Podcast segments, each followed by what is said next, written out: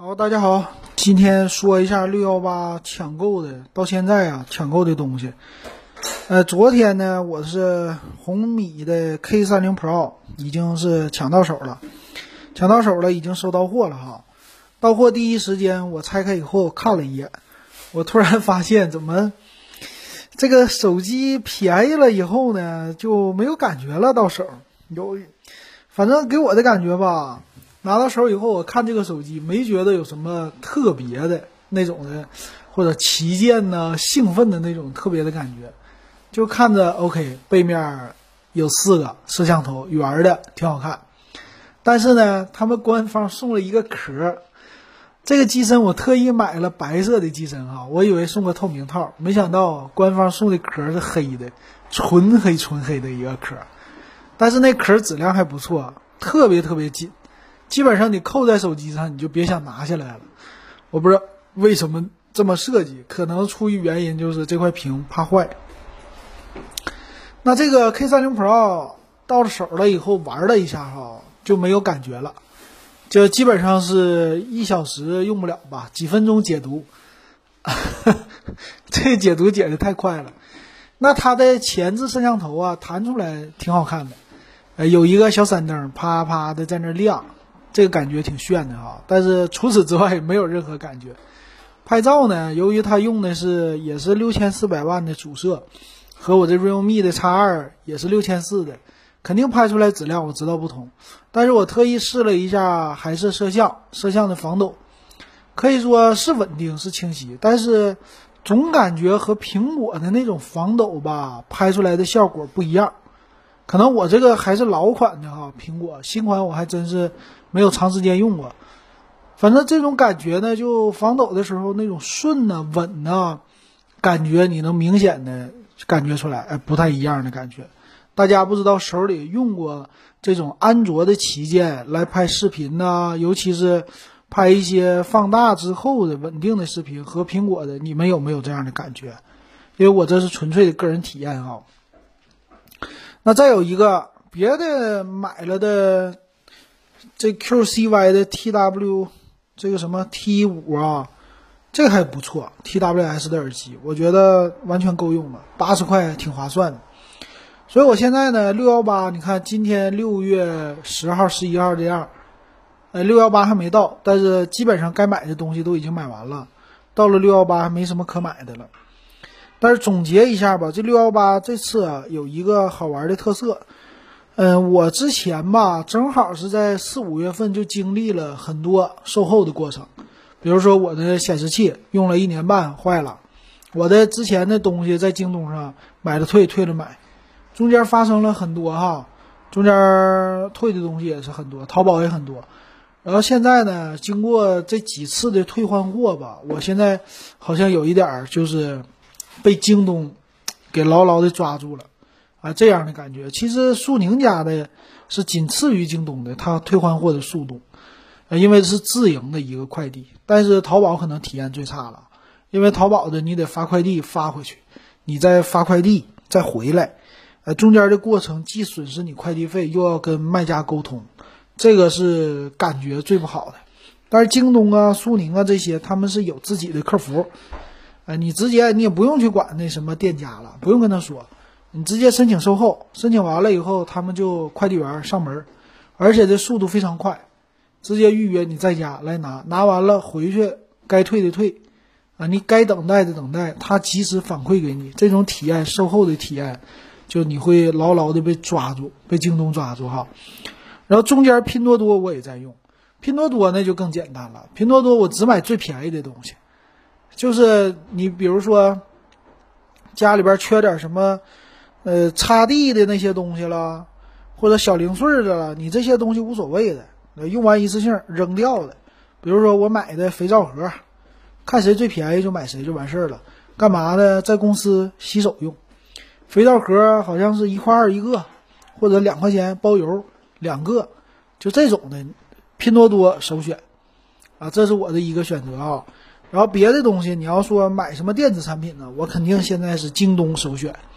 虽然说价格它跟拼多多有的拼多多便宜，确实能便宜一些，除非特便宜，很多人买苹果的，这种的，他会选择拼多多。那大部分的，我觉得可能不差那点钱，直接就在京东上下单了啊，因为有这个售后，这是可能未来电商拼的一个结果吧。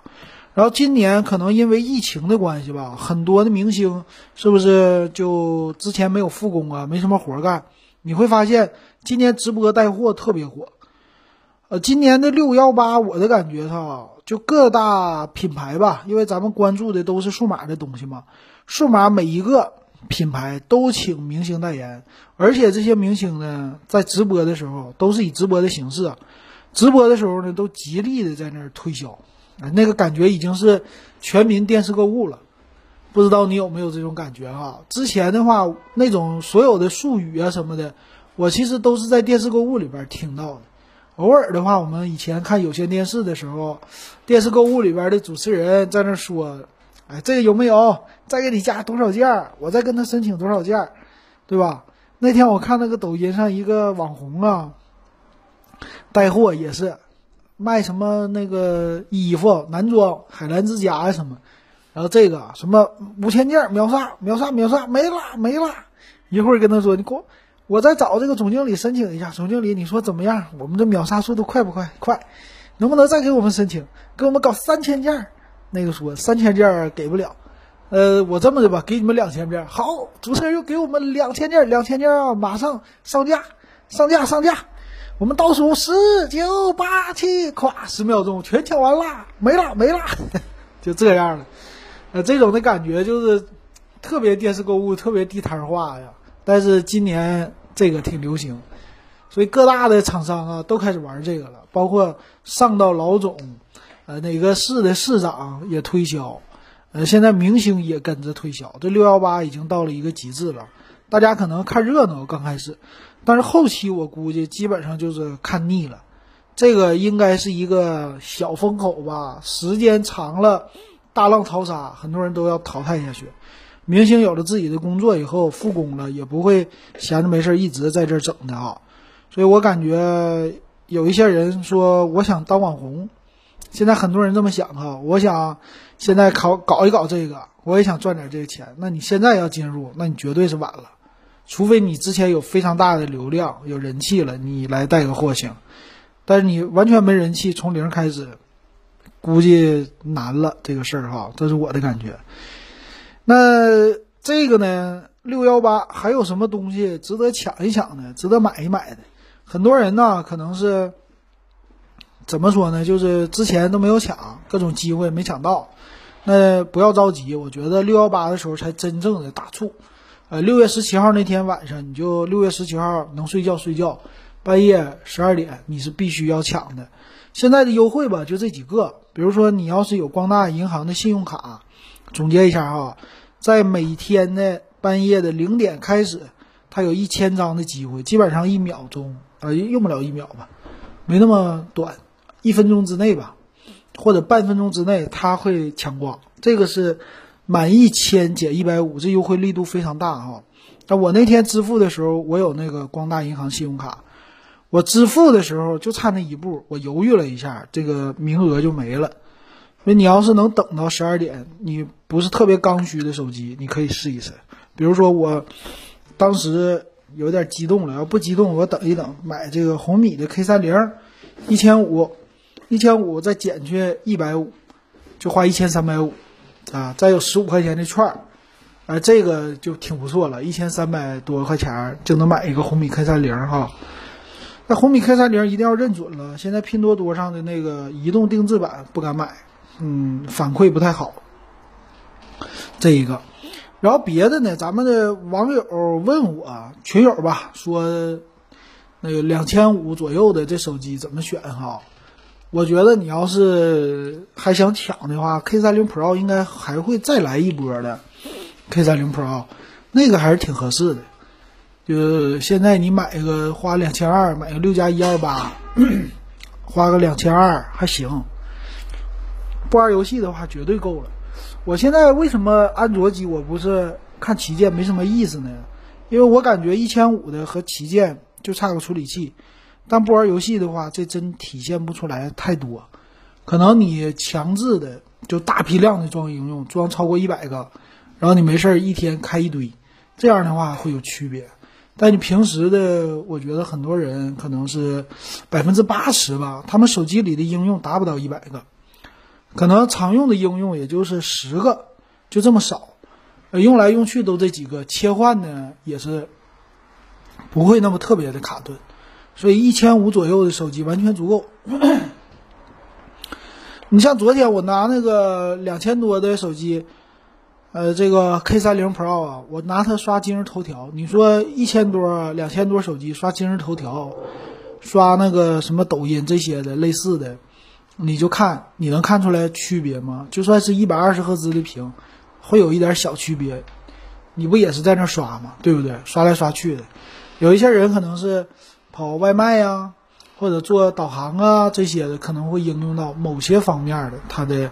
呃，应用是吧？其他方面用不着，所以我感觉还是一千五左右手机完全完全够用的。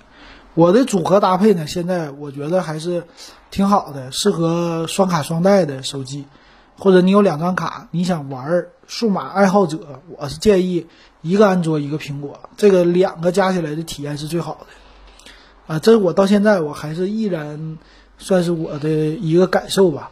苹果呢，不用买最新的，就买一个，呃，上一代的旗舰吧。苹果反正都旗舰哈，比如你现在搞一个 iPhone 十一，这个 iPhone 十一呢价格不太贵吧，四千五，现在都能买到一百二十八 G 的了。那你买一个二手的 iPhone 叉也行，虽然说二手的水深呐，但是还是能买到的，并不是买不到吧。你买一个这种的二手的，花个两千多块钱儿，你再配一个安卓。花的都是旗舰机的安卓的价格，三千多呗，总总价可能四千够了。你这两个搭配在一起啊，用起来各有特色，各有千秋，呃，你还都能玩儿。这是对于数码爱好者来说最好玩的地方，我觉得。所以苹果呢，它就占了是我可以随便选，所有的 APP 就装就完事儿了。会不会慢？会，它可能启动速度还不如安卓。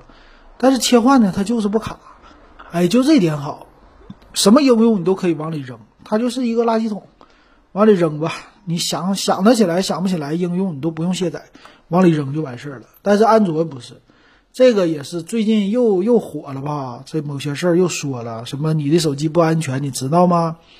有多少人在呃偷窥你的手机，你知道吗？这都是安卓的事儿，对吧？后台跑。啊，后台又这个又那个，对吧？扣费那可能没有，但是什么隐私啊这些的，后台自启动啊费电呐，这种事儿都是在安卓机上。你就算现在用的是什么旗舰机，外形多么好，最后它总会说这种事儿。但是在苹果上是少之又少，对吧？因为它呢是有一套自己的生态，关键是苹果的审核特别的牛，这个应用审核啊。呃，你没做过苹果的开发，不知道做过苹果的开发的程序员，咱们有听友吧？呃，你可以留言谈一谈你被苹果坑的，嗯，或者虐的那种的感受是吧？或者说过程，那真有啊！苹果这是真不惯毛病，你的 APP 只要有点问题，它测出来了就不给你上架，你就改去吧。我们曾经的公司就是改两次，改两次就没审核通过。你再改，改完再提交，再审核，中间就是卡你时间，你这就时间浪费了，没办法。那经过这个审核了，筛出来的 APP，它总的来说还是总体的整体来说还不错的。当然，别的平台它也审核，比如说一些应用市场，安卓的，但是审核力度非常弱，基本上有只要不出大问题都让你上，所以总是安卓的 bug 会高于苹果的，这是我自认为的哈。然后最近呢，马上小米手环五就要上市了，啊，这小米手环五还有一些手机是吧？我比较关注这小米手环五啊，它这次呢屏幕在四代的时候升级到彩色之后，这次好像还是有一些新的变化，变化在好像壳子上面吧。这次的手环的那个胶啊，硅胶那套，我正好我的手环三。它那硅胶套还坏了，坏了以后拼多多，那我就买便宜的嘛，拼多多三块钱还两块钱，就买一个给你寄过来包邮。嗯，来了以后用的还行，之前那个官方呢是十九块九嘛，呃，再有什么别的，淘宝上也一大堆，但是就没有拼多多力度大哈，直接买拼多多就完事儿了。那这次的手环五的特色呢，我没有关注它的功能哈，功能就是那些功能。现在其实你要是纯计步啊，干嘛的，用手环三呐、手环二人都有。手环三呢，这个算起来还算是保值吧，它出来已经是两代之前了。这手环三开始屏幕就特别的，算是挺好看的了。现在完全用起来够用。我觉得大家要是没有手环的，可以买最新的；要是有手环的呢，呃，你升级基本上隔个两三代升级一次也都行。现在对于手表的需求我就少了啊，手表主要是续航时间的问题，还有一个就厚度的问题。手环基本上属于是无感佩戴，一个是说这个轻。啊，再一个是晚上睡觉也没什么感觉，它不会硌到什么的。再有一个就时间长，续航，什么 NFC 功能这些用的确实非常少。现在手机都有了，很方便了哈。再说坐地铁什么的，扫码比 NFC 可能，呃，它没有押金更方便。如果没有押金还行哈。NFC 的这个用的人呢，我感觉还不是特别多。为什么呢？主要是它充值的这个过程。之前我的体验不是那么特别的好，现在可能会好一些了。呃，这一个我不知道咱们听友有多少说用 NFC 的手环或者手机，那个地铁卡呀或者公交卡你还在用的哈，应该比例不是特别的大。那这个小米手环五呢，肯定算是常规升级了。呃，因为用的是彩色的屏嘛，它上面可以玩的东西越来越多。主要呢应该是常规更新加一些。这种类似的什么血氧啊、心率的检测的升级呀，或者这些传感器的升级哈，但是也是界面看起来越来越复杂了，非常趋近于这种手表。但是呢，嗯，它毕竟屏幕是长条的，和手表还是有不同。我觉得小米的这个手环啊，它的特色就是便宜，确实这市场非常非常好卖。呃，有需要的可以去那啥，可以去想一想，抢购一下哈。然后今年还有一个特色，就是 小米的人设又回来了。你看多长时间了？十几分钟了啊！小米这个人设回来了，挺有意思的，就是大幅的降价，降完了以后非常符合它的呃这个小米风，就是便宜。还有小米十也降价了，是吧？小米十我看。今年的六幺八有一个北京优惠券，北京那个消费券打九折，满两千打九折，这个价格也挺猛的哈。北京的听友是挺大的一个福利的。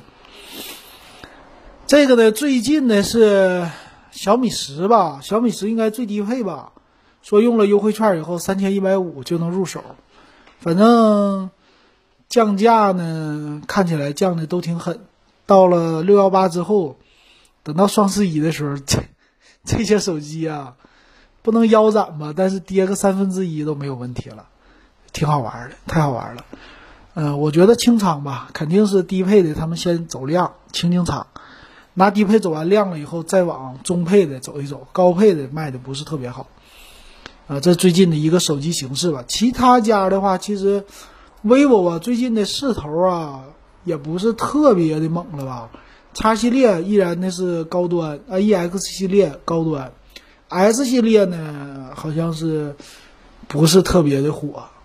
他家现在火的可能听起来是 iQOO，但是小米这一降价就把它的势头给打下去了，打压的挺厉害的。本来 iQOO 的 Z 一啊刚出来的时候，很多的报道吧，也算是那个五 G 的这些手机，然后天玑的处理器。